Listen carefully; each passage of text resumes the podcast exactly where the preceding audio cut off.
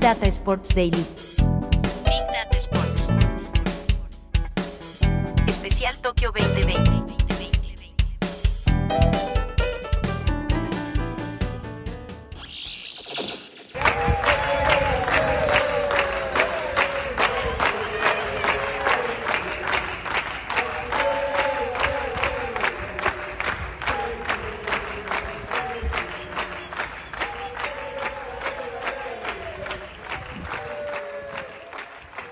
Somos Agustín Jiménez y Marcelo Gatman en este podcast daily de Big Data Sports con los Juegos Olímpicos y de esta manera la delegación argentina en la Villa Olímpica recibía a Paula Pareto, de algún modo ya cerrando su carrera deportiva con estos Juegos y en la transición exacta, Agustín, de una atleta olímpica al mito que comienza en este instante. Paula Pareto con una trayectoria inigualable, 15 años en la elite mundial, su primer medalla de plata fue en Caguas, en Puerto Rico. Desde ahí comenzó a ser una atleta que no paró de evolucionar en un deporte que sigue creciendo.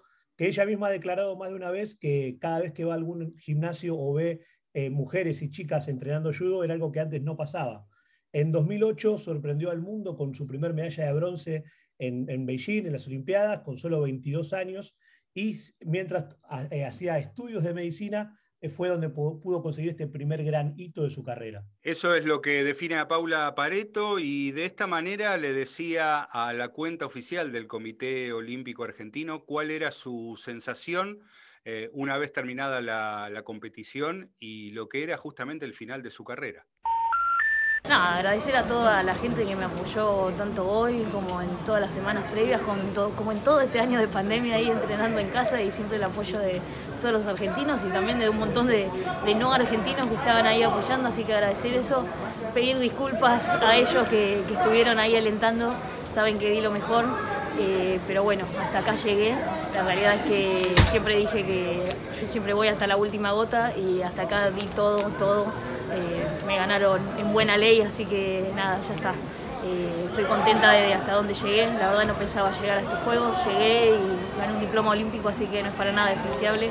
Feliz y espero que bueno, ustedes también lo hayan disfrutado y hayan disfrutado todos estos años porque este fue mi última competencia a nivel internacional y nacional y en la vida. Nos cuesta mucho, Agustín, hablar en tiempo pasado de Paula Pareto, eh, porque bueno, de hecho todavía está entreverada en lo que es la dinámica de los Juegos Olímpicos, pero es una deportista que eh, ha crecido muchísimo desde Pekín 2008 hasta Tokio 2020 en 2021, una judoka que ha tenido una enorme evolución. Sí, en, no solo se destacó en Juegos Olímpicos, sino también en Campeonatos Mundiales de Judo. 2014 logró medalla de plata, logró medalla de oro en Astana 2015 y en 2018 fue bronce, lo que demuestra cómo ha ido además evolucionando como atleta. Luego saltamos a, lo que es Río 2016, donde logró un hito histórico, medalla de oro, eh, la primera medalla individual femenina del deporte argentino, y se confirma, digamos, su, participación en el Juego Olímpico actual de, 2021 en Tokio, Tokio 2020, mejor dicho, donde pudo hacer su despedida y donde también tuvo otro granito que fue portar la bandera olímpica en la ceremonia. Lo cual, un atleta que ha tenido una carrera de élite con logros, pero también transformándose en el ícono de un deporte que obviamente no es de los más populares, pero que ha ido ella logrando meterlo en el corazón de todos los fans del deporte. Por supuesto, es toda una historia, eh, la de Paula Pareto, con lo que ha hecho eh, no solamente sobre el tatami en las competiciones panamericanas, mundiales y en los Juegos Olímpicos, sino también con su vida personal.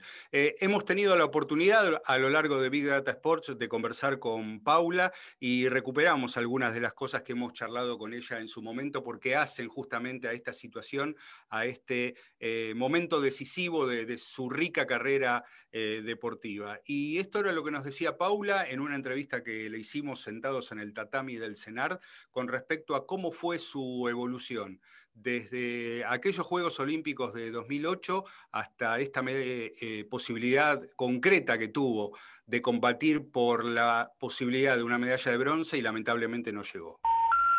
Y uno lo que hace mientras va avanzando y creciendo es obviamente mantener lo que tiene y que funciona, pero ir trayendo nuevas técnicas, nuevas formas. En judo en particular serán diferentes formas de, arrojar a tus rivales, que eso, o sea, lo da un poco todo, un poco esto de, de saber que existen muchas formas de luchar, que antes tal vez no se conocían porque no había tantos videos, como decíamos, y hoy en día ves muchas variantes que tal vez a uno no se le ocurren y cuando las ves decís, ah, la puedo probar, y cuando la probaste funciona entonces la empezás a, utilizar. Lo que creo que está bueno es eso, saber utilizar toda la tecnología de, los videos, en el caso de este en particular, y, poder ver qué es lo que sirve para uno para seguir mejorando. Uno siempre tiene que ampliar el margen para ver qué cosa nueva tiene y en la sorpresa es donde creo que hoy está la victoria que yo pueda tener.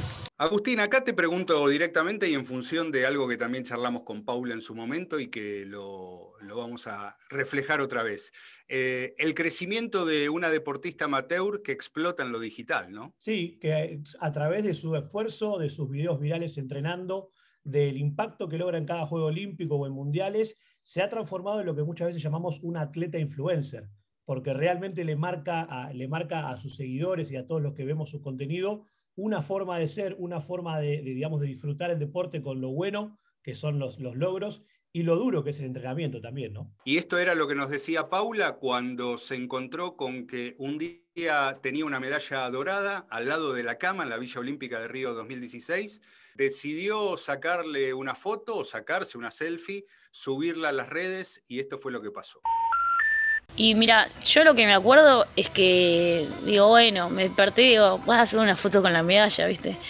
Subí lo que, primero que se me ocurrió y me fui. En ese momento yo tenía creo que 15.000 seguidores, 20.000 como mucho, pero muchísimo.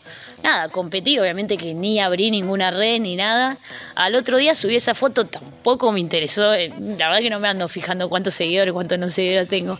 Y cuando, nada, la subo y me voy. O sea, pierdo señal a la mañana. Cuando volví, tipo a las 2 de la tarde, miro así y decía, viste que te dice los números de likes que tiene, decían 130 mil likes. Y digo, no puede ser 130 mil likes si tengo 15 mil seguidores. Y cuando entro tenía así, tipo, no sé, como 130 mil, 140 mil seguidores. Digo, ¿qué pasó?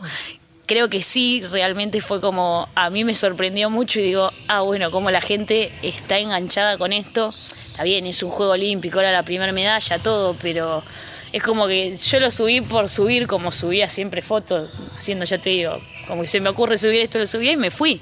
Y la verdad es que nunca estuve atenta y cuando volví a tener señal me decía esto de 120 mil likes y digo, no puede ser. Y cuando entro, claro, tenía como 130 mil seguidores.